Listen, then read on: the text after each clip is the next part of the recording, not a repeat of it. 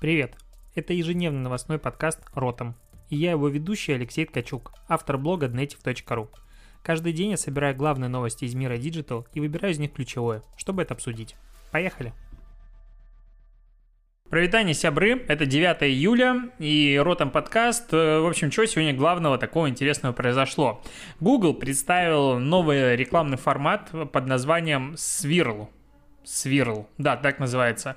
Это 3D-объекты внутри рекламного объявления, которые можно крутить как тебе заблагорассудится, рассматривать их с разных сторон и так далее. Его уже представили как бы ну, что такой формат будет в 2019 году в конце, насколько я помню.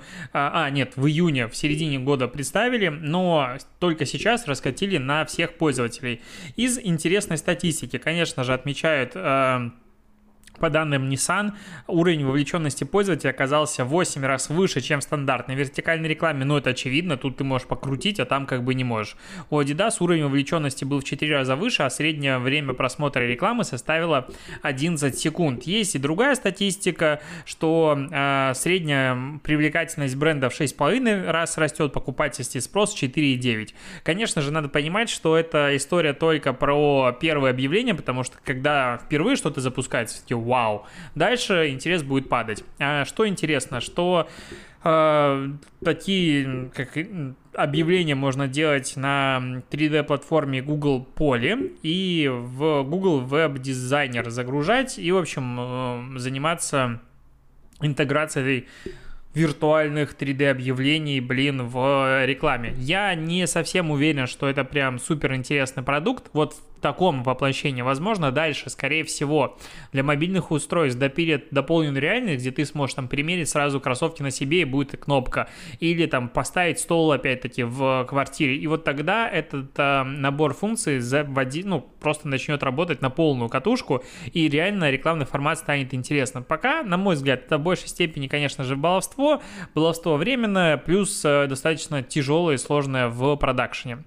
Еще есть новость о Quibi. Это такой сервис коротких видео, я про него рассказываю регулярно. А, почему? Потому что он привлек почти 2 миллиарда инвестиций. И это сервис, который как бы идея делал э, короткий, очень дорогой контент с точки зрения продакшн, до там, 10 минут ролики, э, который ты можешь смотреть и вертикально, и горизонтально. То есть ты переворачиваешь телефон, он автоматически адаптируется. То есть как бы ролики, по идее, должны были снимать параллельно и выстраивать кадры для горизонтального, для вертикального форматов. Потому что э, в целом, если там углубляться в кинематограф и то, как люди там снимают на такую-то пленку, на такой-то соотношение сторон, это все важно, потому что это по-разному строится кадр абсолютно. И, соответственно, просто сделать из горизонтального ролика вертикальный не получается. Надо по-разному ставить э, устройство записи. И вот этот сервис очень много про себя рассказывал перед запуском, там э, ветераны Голливуда его запускали, все такое, потом он погряз в скандалах, что они украли технологию других ребят и идею, но э, он запустился 6 апреля, и это как бы была история исключительно про мобильное устройство. А что у нас было 6 апреля? 6 апреля был разгар карантина везде. Соответственно, его по разным э, данным скачали 4,5 миллиона раз, и э, 3 месяца длился первый э, триал, ну то есть первый бесплатный доступ. В общем, по статистике 72 тысячи пользователей согласилось сейчас оформить э, подписку дальше. Ну, то есть заплатить. Короче, 8% из тех, кто э, оформил бесплатную версию, продлил подписку. Потому что, понятное дело, не все, кто скачивал приложение, продлевают, ну, вообще его начинали использовать. У Disney Plus, допустим, для статистики, э, такой вот, э, процент продляющих подписку составил 11%. То есть показатель как бы там 8 и 11 не самый э, катастрофически э, отличаются, но просто у Disney Plus за первую неделю было 10 миллионов э, человек, а у ребят 4,5 и причем намного, э, ну, на там, периоде 4 месяцев. Э, представитель Quibi сообщил, что данные аналитиков неверны, абсолютно неточны. Он сказал, что с момента запуска приложения скачали 5 миллионов 630 тысяч раз, но правда, сколько человек оформило платную подписку, не уточнил. И вот это мне всегда нравится. Потом он дальше говорит о том, что нет, а, там сильно все отличается. А, на порядок якобы от, цифры отличаются, но насколько, вот сколько данные точно, я не скажу. Обычно, когда люди отказываются что-то говорить, их эта информация не устраивает. Соответственно, цифры там не классные, поэтому... Поэтому, э, и, скорее всего, еще один стартап провалился, к сожалению, потому что на самом деле сервис интересный. Одна из причин, на мой взгляд, по которой он все-таки ну, вот, валится, заключается в том, что они не могут транслировать этот контент на телевизор, ну, не было предусмотрено такой возможности, а весь народ сидит дома. И у того же YouTube потребление э, контента с э, телевизора очень сильно растет во время вот такой самоизоляции. То есть, э, в принципе, Quibi разрабатывался по принципу того, что ты куда-то идешь, едешь, и в этот момент смотришь. И типа смотришь в метро, идешь на ходу, и ты можешь смотреть, потреблять контент, и это делается очень просто. Ну, здесь как бы не взлетело. Ага, еще одна обсуждаемая новость сегодняшнего дня – это то, что говорит Telegram. Потому что Telegram сегодня, он немножечко, ну как, Короче, он создает инфоповоды. Павел Дуров у себя в телеграм-канале перевел свой англоязычный пост про то, как Apple и Android, э, ну, точнее, Google уничтожают стартапы по всему миру. Плюс э, сегодня было IT-отрасль э, встречалась, где она встречалась, в Иннополисе была панельная дискуссия, где выступал вице-президент Telegram Илья Перекопский и в общем, они в один голос говорят одно и то же, что Восточная Европа и Россия целая армия талантливых программистов, но налог в 30%, который берут Apple Google, неподъемный, и поэтому а, Apple Google собирает там просто триллионы, триллиарды денег у себя на офшорах, а вся остальная IT-отрасль прозябает в, в тени, и, короче, потом Запад выкупает дешевые российские стартапы и становится еще сильнее, богатеет, богатые богатеют, бедные беднеют. Такая логика. И если разбирать, допустим, пост Павла, то ты читаешь и просто прописываешься праведным каким-то гневом. Ну вот просто, ну да, вот согласен. Ну, то есть Apple не дает ставить приложения сторонних разработчиков, ну, со сторонних источников.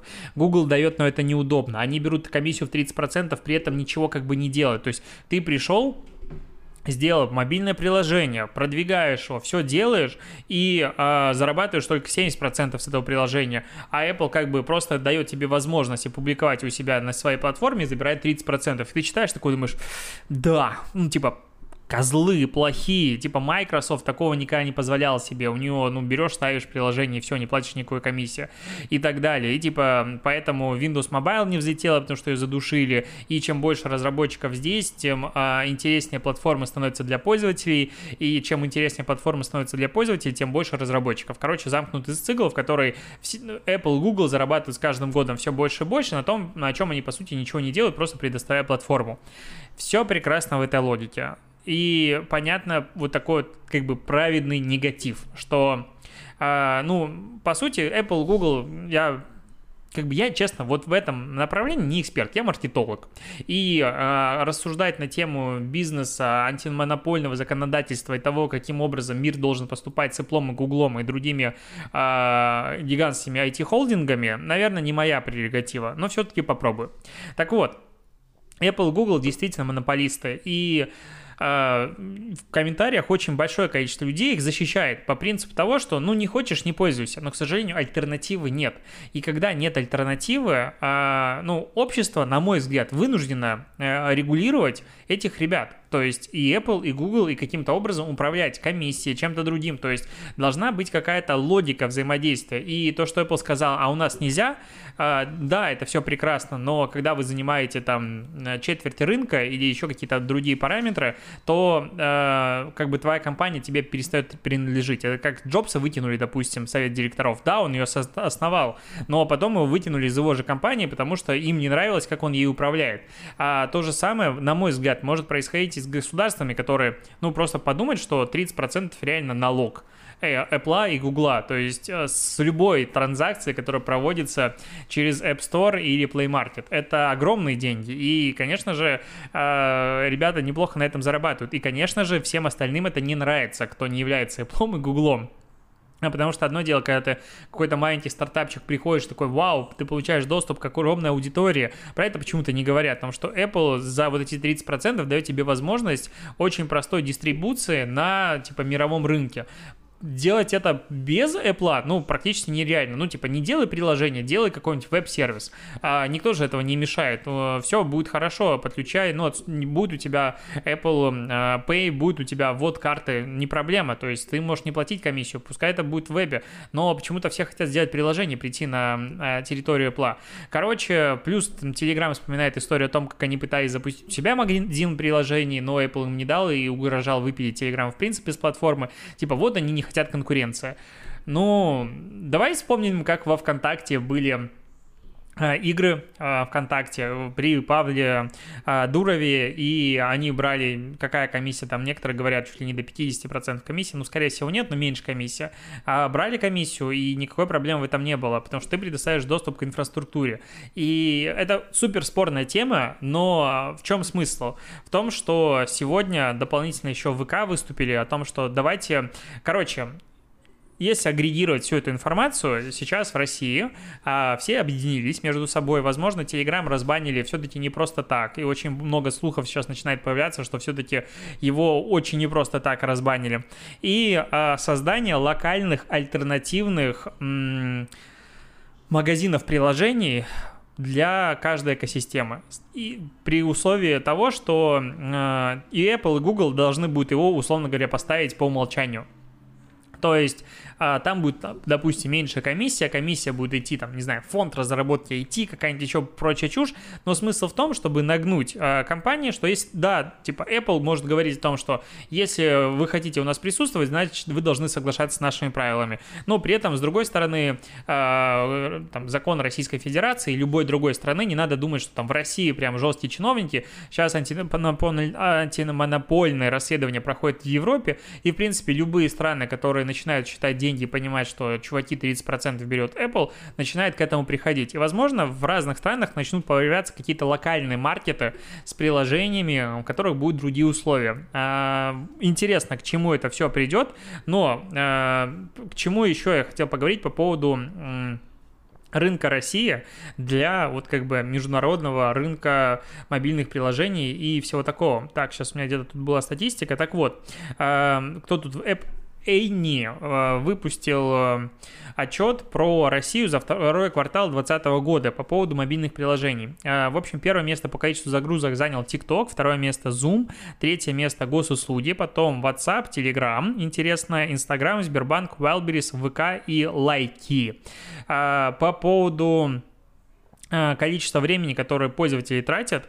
Э, по поводу количества времени, да, первое место ВК, второе место Boom Music Player, потом Иви, Яндекс Музыка, Одноклассники, а YouTube, Ока, Tinder и Mamba.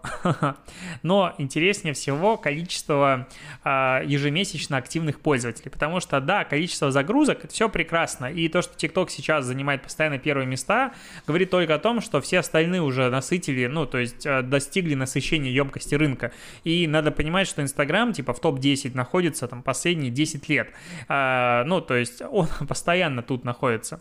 Так вот, ну, не 10 лет меньше. По количеству активных пользователей ежемесячных.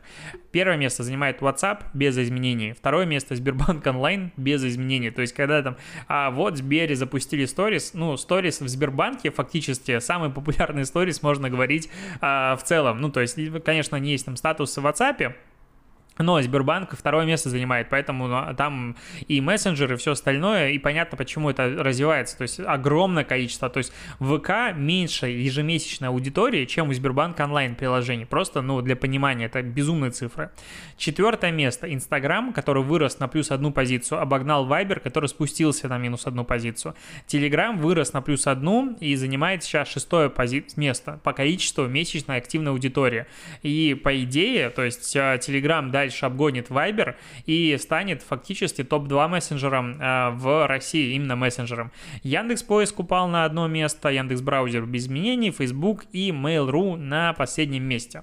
А, ну, Facebook даже удивительно, что в топ-9 заходит, э, прям ну, прям удивительно. То есть а, вообще по статистике аудитории Facebook должен быть меньше, чем Одноклассники, а Одноклассников здесь не присутствует. Возможно, у них просто слишком большая доля только десктопной аудитории. Кроме того, россияне провели в приложениях 3, ой, 7,3 миллиарда часов заняв пятое место в мировом рейтинге. Ну, то есть нас всего там 140 миллионов человек, а мы пятое место в мире занимаем. То есть это супер огромное потребление. А, и рост составил на 15% больше, чем в четвертом квартале 2019 года. Кроме того, во втором квартале пользователи загрузили 1,7 миллиарда приложений, из которых 1,6 это Google Play. И вот всего лишь получается 100 миллионов э, загрузок на iOS, и Россия на них при этом находится в мире на третьем месте. Ну, очевидно, что первое место это США, а второе место, вероятно, Китай. Ну, мне так кажется, хотя статистики я не знаю. А, число скачиваний выросло на 45%. Это очень круто. А, неигровые приложения россияне стали загружать реже, 930 миллионов загрузок, на 5% меньше, чем до этого. Мобильные игры, наоборот, выросли на четверть и достигли 720 миллионов. А россияне потратили в приложениях 328 миллионов долларов на 30% больше. Почему-то постоянно разные сравнения, типа, чем в первом квартале 2019 года. Мы сейчас обсуждаем второй квартал 2020 года, почему мне делаете сравнение с первым кварталом 2019 года? Очень странная статистика. Ну, типа, ну, за год вырос, ну, короче, непонятно. А большая часть за, ну, трат приходится на игры, 233 миллиона долларов. Неигровые тоже выросли, 67 а, миллионов на iOS, 30 э, и 76 миллионов на Android. Больше всего пользовательских трат пришлось на ВК, Boom и ivi. Вот такая статистика. К кейсам. Бургер Кинг а, в очередной раз работает по принципу hackvertising а и забацали, чего они забацали? Они сделали рекламу в Твиче. Ну, по сути, такая реклама уже давно используется различным малым бизнесом, какими-то там а, другими стримерами, ютуберами и прочими штуками. В чем прикол? У многих а, стримеров на Твиче, потому что они не могут читать донаты, ставят боты, которые автоматически зачитывают те сообщения, ну, типа, ты платишь 5 баксов, условно, отправишь какое-то сообщение, но зачитывается время эфира эфира. И вот Бургер Кинг э, просто взял и начал донатить э, стримерам э, крупным, большим, там от 1 до 5 долларов, и транслировать туда рекламные сообщения, допустим. Я задонатил 5 долларов, потому, поэтому могу сказать, что в приложении Burger King вы можете заказать в Опер маленькую картошку, напиток за эти же типа 5 долларов и так далее. А стримеры все время угорали, там по-разному обращались, ну и они, конечно же, сделали такой красивый рекламный ролик. В чем идея? Опять это начнут нести СМИ, опять это разнесут, и пиар большой получится э, вот именно этой а, рекламной кампании. Супер круто, супер дешево, супер креативно, а, чувствую в Каннах в следующем году мы увидим эту рекламную кампанию определенно, и определенно ее будут повторять.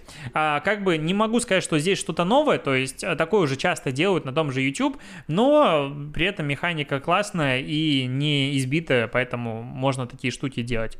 А, к еще одному кейсу «Супер собака». Короче, студия Петрик организовала проект для приюта в стилистике своднических фильм 90-х годов, так они это называют, а я считаю, что это супер круто, то, что они сделали, просто нереально красиво, ролики набирают просмотры, ну, не так сильно, как хотелось бы, а, в общем, приют для собак, насколько я понимаю, он из Москвы, в приюте 600 собак живут, и они взяли 9 из них и сделали как бы их э, иллюстрации в разных э, стилистиках. То есть есть просто рисовка, есть очень крутая 3D-графика, есть пластилин, есть еще что-то. И все это дело озвучили известные люди, среди которых кто там э, Иван Дорн, Манижа, Данила Поперечный, Сергей Мезенцев, э, Дима Сындук, Ольга Шелест и другие. Э, заглавную песню исполнила певица Луна. И они сделали а, 9 постов, ну даже больше, получается 9 постов про самих собак, и еще два заглавные и анонс. А, я посмотрел несколько из них и хочу сказать, что это супер круто. Ну то есть уровень продакшена, уровень идеи, прописанные диалоги, все как, а, ну, вообще каждый элемент того, что они сделали, на максимально высоком уровне. Ну, то есть я прям сидел и кайфовал. А, поэтому я ссылку дам. Вдруг тебе нужна собака, и ты думал ее завести, вот, пожалуйста, можешь выбирать в приюте 600 собак. Но даже с точки зрения посмотреть на то, как это было сделано, вот с точки зрения продакшена, идеи, это просто восторг и чума. Очень крутой проект, мне очень сильно понравился. Ребята прям респект. А, кстати, я вот подумал, что давно кого-то не ругал, и сейчас подкаст такой добрый, милый, и я всех хвалю. Не знаю, связано это с тем, что я параллельно пью вино или нет. Надеюсь, что нет. Вернемся к Билайну. Билайн что-то регулярно появляется в нашем подкасте. Билайн запустил сервис мобильных онлайн-опросов для малого и среднего бизнеса по цене от 10 тысяч рублей за опрос. Таргетинг по 700 параметрам, включая предполагаемые интересы пользователя, доход, географическое положение и другие. У оператора 55 миллионов контактов, поэтому выбрать будет из чего. А, минимальный бюджет на опрос 10 тысяч рублей. За эти деньги что получается? 100 а, рублей будет за анкета. В таком предложении в анкете будет до 10 вопросов, обработкой и предоставление отчета со 100 анкетами. До конца июня 10% скидка. Все это в PDF, Excel. Причем интересно, что маркетологи-аналитики компании помогают заказчику формировать вопросы для анкеты и правильно понять полученные результаты. То есть еще есть интерпретация интерпретация и правильное а, отображение вопросов, потому что одно дело спросить, другое дело спросить правильно а, надо понимать, что это не новый сервис на рынке, ну, то есть такие уже существуют. Есть условно Яндекс Взгляд, у которого 100 а, анкет можно собрать за полторы тысячи рублей, но там, правда, за полторы тысячи рублей будет, по-моему, 4 вопроса, и, ну, честно, таргетинг там так себе. То есть, насколько я помню, есть Москва, Питер, вся остальная Россия, есть пол, возраст, и, типа, вроде бы все. Ну, то есть там очень скудненький набор э, именно сегментации аудитории. Э, поэтому он дешевле. Ну, там есть разные форматы, разные анкеты, много можно чего делать, но в любом случае он существует. Плюс есть сервис анкетолог, я его как-то рекламировал, плюс есть еще дополнительно, и есть самый простой вариант взять Google форму и просто запустить на свою аудиторию, которая требуется. А в комментах разгорелся классический срач. Э, я не понял, почему. Пришла какая-то Ирина Яхина. Я, честно, ее не пробивал в Фейсбуке, но у меня ощущение, что она работает в Билайне и реагирует на все слишком, ну не то, что негативно, она прям такая, знаешь, пришла в комментарии и я сейчас всем обосную. Три вести причины, надо разобраться в продуктах, прочее, прочее, как будто она это запускала продукт, это ее детище, и очень обидно, что а, вот не до, не до конца корректно все обрисовали. Но чего хочу сказать, что э, чем дальше вот э, развивается тот же SMM, тем чаще, чем больше каждый SMM-щик, стратег, аналитик и прочее начинает обращаться к анкетам. То есть если раньше все-таки анкетирование, опросы аудитории, понимание реальных э, потребностей и запросов аудитории было уделом крупных э, каких-нибудь нару- компаний в наружке, на телеке и, и продуктологов, э, и глубинники, в принципе, только там существовали, то есть сейчас это постепенно э, переходит как раз-таки в SMM. Это как раз одна из вещей, которую очень много говорил на этапе а, анализа целевой аудитории в курсе White SMM по разработке SMM-стратегии. И я считаю, что в рамках разработки SMM-стратегии стоит делать эти опросы, это стоит недорого. Ну, то есть э, потратить, допустим, те же 10 тысяч рублей, но на таргет и собрать аудитории, и собрать какие-то вопросы, которые интересуют, и попробовать найти там инсайты, работать с реальными инсайтами аудитории, не придуманными в офисе, намного более эффективно будет в дальнейшем, чем сидеть и тыкать пальцем в небо и натягивать им тренды на обоснование своей позиции. Короче, я считаю, что это прям супер важная штука. А, Еще про Яндекс. А, Яндекс Лавка начнет э, запускать, короче, свой собственный бренд STM-овский под названием из лавки. Туда будут э, что входить? Куриные яйца, бутилированная вода, молочные продукты и куча-куча всего. Понятное дело, что они будут дешевле, и это, ну, вообще логичный шаг э, любого ритейла. То есть... Э, Вообще сейчас есть ощущение, что обычным брендам все сложнее и сложнее существовать в этом мире, потому что ритейл, по сути, он закрывает вообще весь комплекс. То есть у него есть дистрибьюция, у него есть логистика, у него есть все кроме продукта. Но в последнее время продукт появляется, и сделать его достаточно легко. Причем, а, так как ритейл полностью располагает всеми полками, он может продвигать как угодно. И, опять-таки, индор-реклама полностью в его подчинении может продвигать, чего хочет. А, тупо конкурентной войной и прочее. И одно дело попытаться заменить Кока-Колу, ну и прочие там суперсильные бренды. Конечно же, это не получится. Мне кажется, они навечно на полках и все остальное. С другой стороны, а, те же яйца, молочку и большое количество продуктов STM заменяет в легкую, они предлагают, как правило, дешевле, ну, цены дешевле, и не сильным брендом становится жить намного сложнее, они становятся, по сути, теневыми и делают продукты под white label. И э, Яндекс.Лавка пошла по этому же пути, у самоката уже есть такая тема, и вот, ну, просто грустно жить брендом, который делает какой-то продукт, потому что их вот э, давят, можно сказать, со всех сторон, и, ну, это как бы Ну, и круто, и не круто одновременно. И были у меня, по-моему, сейчас какие-то еще новости. Я тут, дай быстренько открою каналчик с новостной. У меня есть свой, сделал себе новостной телеграм-канал. А, а, вот, в... А, нет, я не буду про это говорить. Вот, вот это, про это скажу. В США запускает реалити-шоу по игре Симы. Ну, The Sims. Четвертым. Короче, 17 июля стартует реалити-шоу The Sims Sparked. А, будет э, участников 12 человек, э, там стримеры успешные и так далее. Каждый, они делятся на команды, неизвестно сколько, но смысл в том, что каждой команде предстоит за ограниченное время создать семью персонажей, обустроить дом и сад, и затем придумать и развить необычную историю взаимоотношений между симами. Команда победителей получает 100 тысяч долларов. Шоу будет стримиться, э, транслироваться на канале TBS и стримиться на BuzzFeed что-то там. Будет 4 выпуска, которые выйдут с 17 июля по 4 августа. Причем инициаторами проекта выступили сами The Sims. Звучит бредово.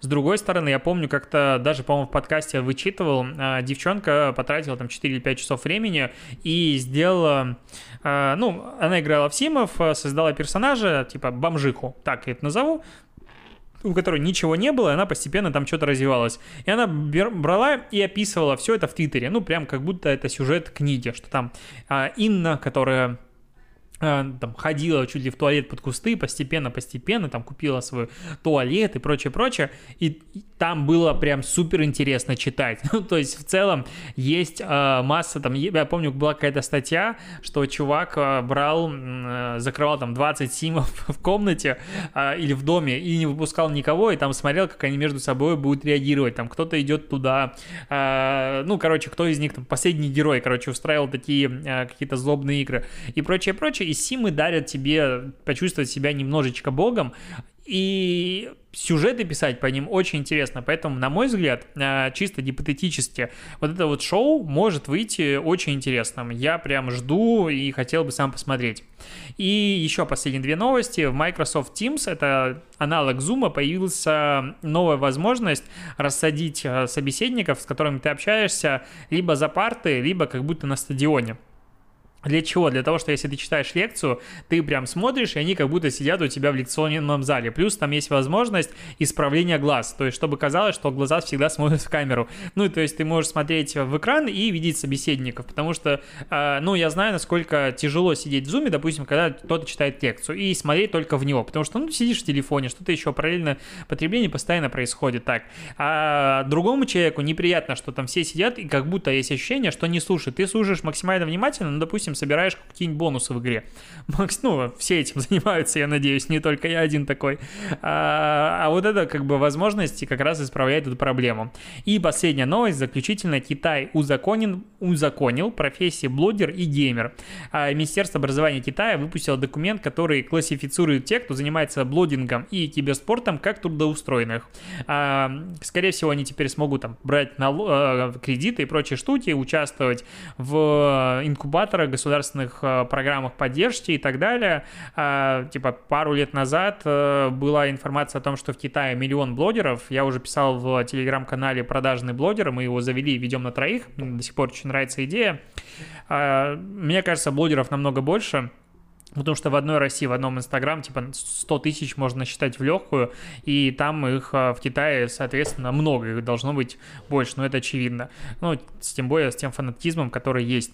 На этом я буду заканчивать. А, Тикток дня ждет тебя впереди. Если ты слушаешь аудиоверсию, не боись, все продумано. Теперь Тикток дня загружается ко мне в сторис. Можешь заходить в мой Инстаграм и смотреть его там.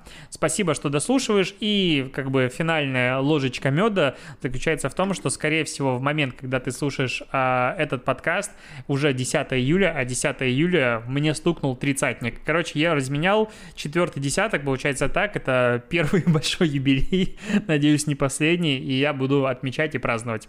Теперь точно все, Покеда, и с днем рождения меня.